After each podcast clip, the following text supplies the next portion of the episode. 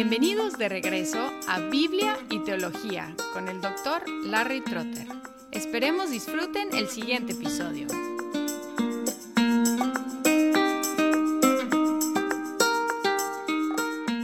Hola y bienvenidos de nuevo a Biblia y Teología, un podcast en el cual tocamos, como nuestro nombre indica, temas bíblicos y temas teológicos. En esta nueva serie vamos a estar hablando de un tema que es una combinación de cuestiones bíblicas y cuestiones teológicas. Y claro, todas las cuestiones teológicas deben ser bíblicas porque toda nuestra teología debe ser basada en la Biblia. Y el nuevo tema es la cuestión del pacto. En la vida hay muchas relaciones que no requieren ningún reconocimiento oficial amistades, vecinos, compañeros de clase, eh, compañeros de la oficina, pero otras relaciones tienen una relación más formal y por lo tanto requieren arreglos específicos y muchas veces por escrito. El matrimonio es el ejemplo mayor pero también cuando nuestros hijos nacen tenemos una documentación de su nacimiento para establecer su parentesco. Tenemos también cuando hay eh, jefes y empleados firman contratos para obligarse a cumplir con ciertos requisitos. Nuestros oficiales gubernamentales hacen solemnes protestas y promesas. Cuando recibimos miembros en nuestras iglesias, son bautizados y recibidos y a veces les damos un certificado de bautismo o certificado de membresía. Cuando alguien se recibe como un ciudadano de otro país, recibe su, su documento, su pasaporte y hace promesas de alianza con ese nuevo país. Podríamos llamar estos arreglos oficiales contratos o quizás acuerdos y en la Biblia tenemos una palabra que describe este tipo de relación y es pacto o a veces se traduce alianza. Y esta palabra se utiliza para describir la relación más importante, la relación entre Dios y los humanos. Y en los próximos episodios de Biblia y Teología vamos a considerar una serie de pactos en el Antiguo Testamento. Y uno de mis propósitos es darnos una estructura para entender el Antiguo Testamento y ver cómo prepara el camino para el Nuevo Testamento y la obra de Cristo. Aún más importante es que vamos a aprender los términos y las condiciones en las cuales Dios se relaciona a nosotros y nosotros podemos relacionarnos con Dios. Debemos empezar con definiciones. ¿Qué es un pacto. Y ha habido diferentes teólogos que han propuesto diferentes definiciones de pactos. Por ejemplo, Luis Berkhoff, en su libro Teología Sistemática, define un pacto muy sencillamente. Dice que es un acuerdo entre dos o más partes. Y él señala que puede ser entre seres humanos pero también puede ser entre Dios y los seres humanos. Otros teólogos han tratado de ser mucho más específicos y, por ejemplo, tenemos el caso de John Murray, y él dice que un pacto es una administración soberana de gracia y promesa. Palmer Robertson define el pacto como un vínculo en la sangre administrado soberanamente y los dos enfatizan lo soberano de la institución de un pacto. Pero el doctor Robertson enfatiza el aspecto de la sangre que sella esa administración soberana.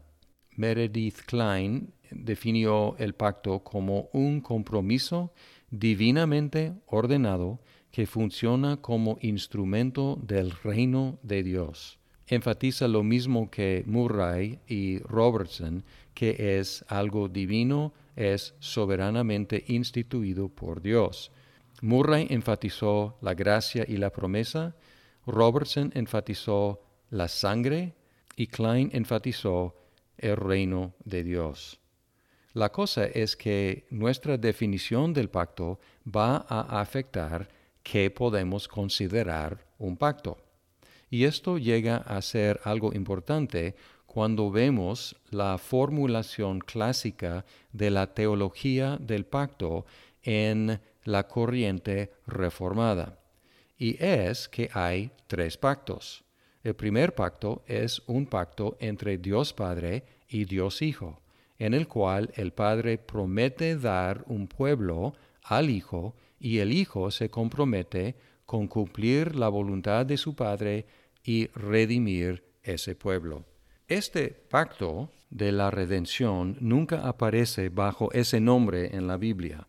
Sin embargo, tenemos versículos que indican que existía un acuerdo entre Padre e Hijo eternamente. Por ejemplo, en Juan 6, 37 dice, Todo lo que el Padre me da vendrá a mí, y al que viene a mí, de ningún modo lo echaré fuera.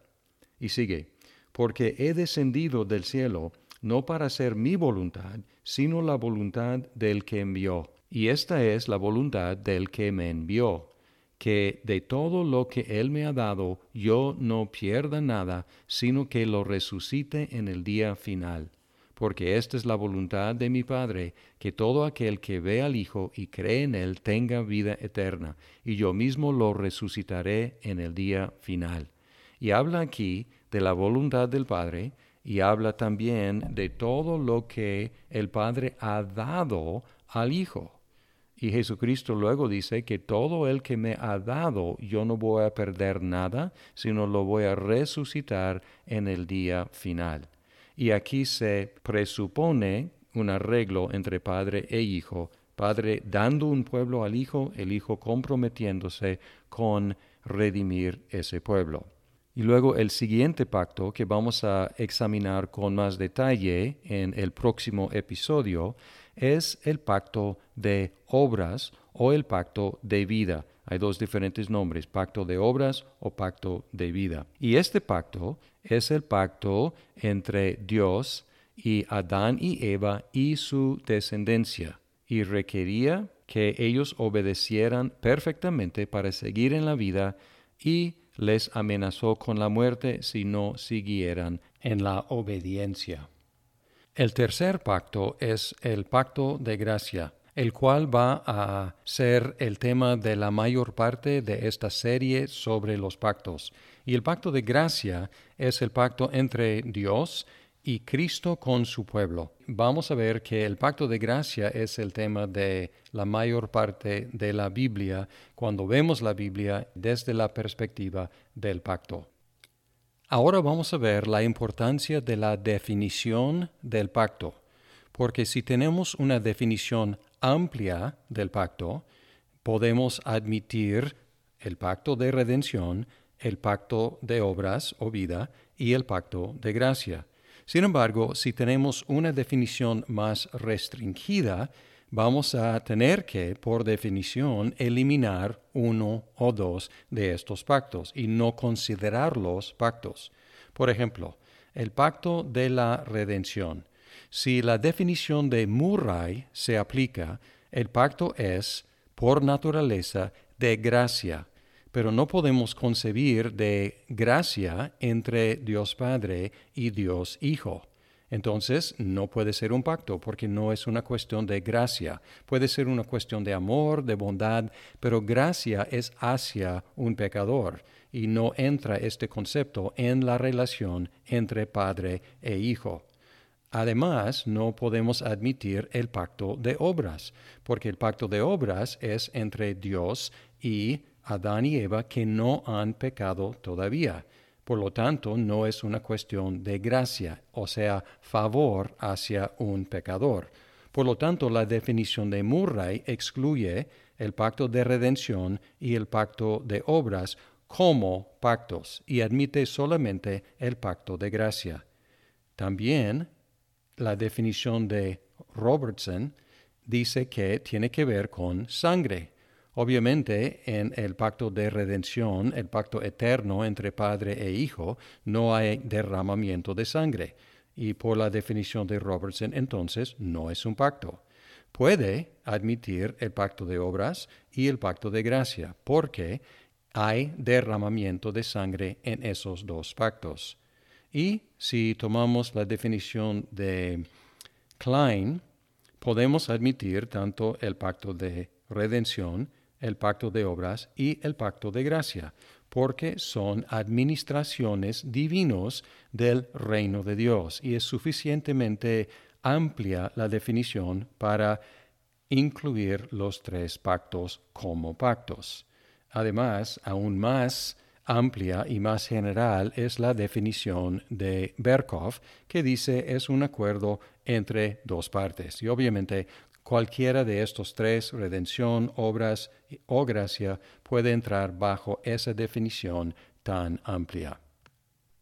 ¿Qué debemos hacer entonces a la luz de estas diferentes definiciones de la palabra pacto?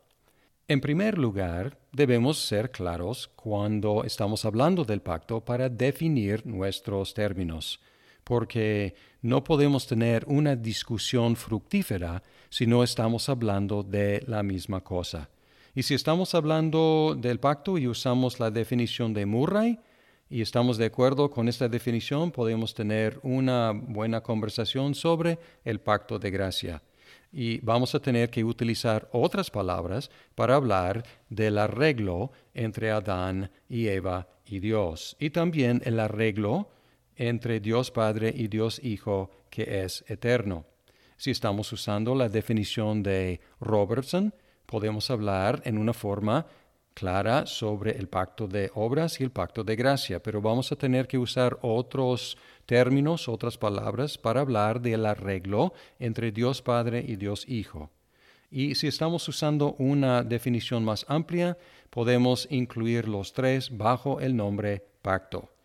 En esta serie vamos a empezar usando la palabra pacto en una forma amplia, sin darle mucha definición, porque lo que queremos hacer es estudiar las instancias en la Biblia que han sido históricamente consideradas pactos y vamos a ir dando más y más definición a la idea del pacto.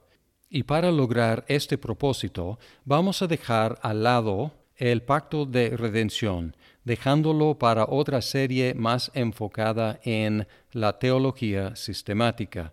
Y vamos a proceder en esta serie por medio de personajes, personajes con los cuales Dios ha establecido una relación solemne, un pacto. Vamos a empezar con Adán, luego seguir con Noé, luego vamos a hablar de Abraham, y luego Moisés, y luego David, y por fin los profetas, para ver cómo Dios iba revelándose a través de estas relaciones especiales que Dios estableció con su pueblo por medio de estos personajes. Muchas gracias por escuchar este episodio de Biblia y Teología. Esperamos que el programa sea de provecho para su vida. Hasta pronto.